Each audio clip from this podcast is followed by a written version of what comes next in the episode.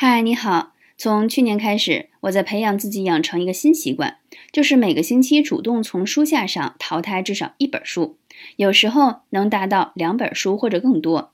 一个季度过去，淘汰走的书至少有二十多本。之所以这么安排，是因为我现在感觉购买书太容易了。我们可以用一分钟买上十本书快递到家，可是真正有哪些书是被看完做摘要应用在生活工作中的呢？做加法的同时，也要抓紧做减法的步伐。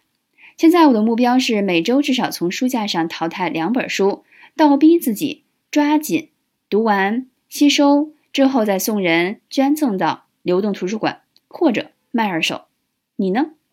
新的一年，让我们成为真正的学习者，少一点儿买买买吧。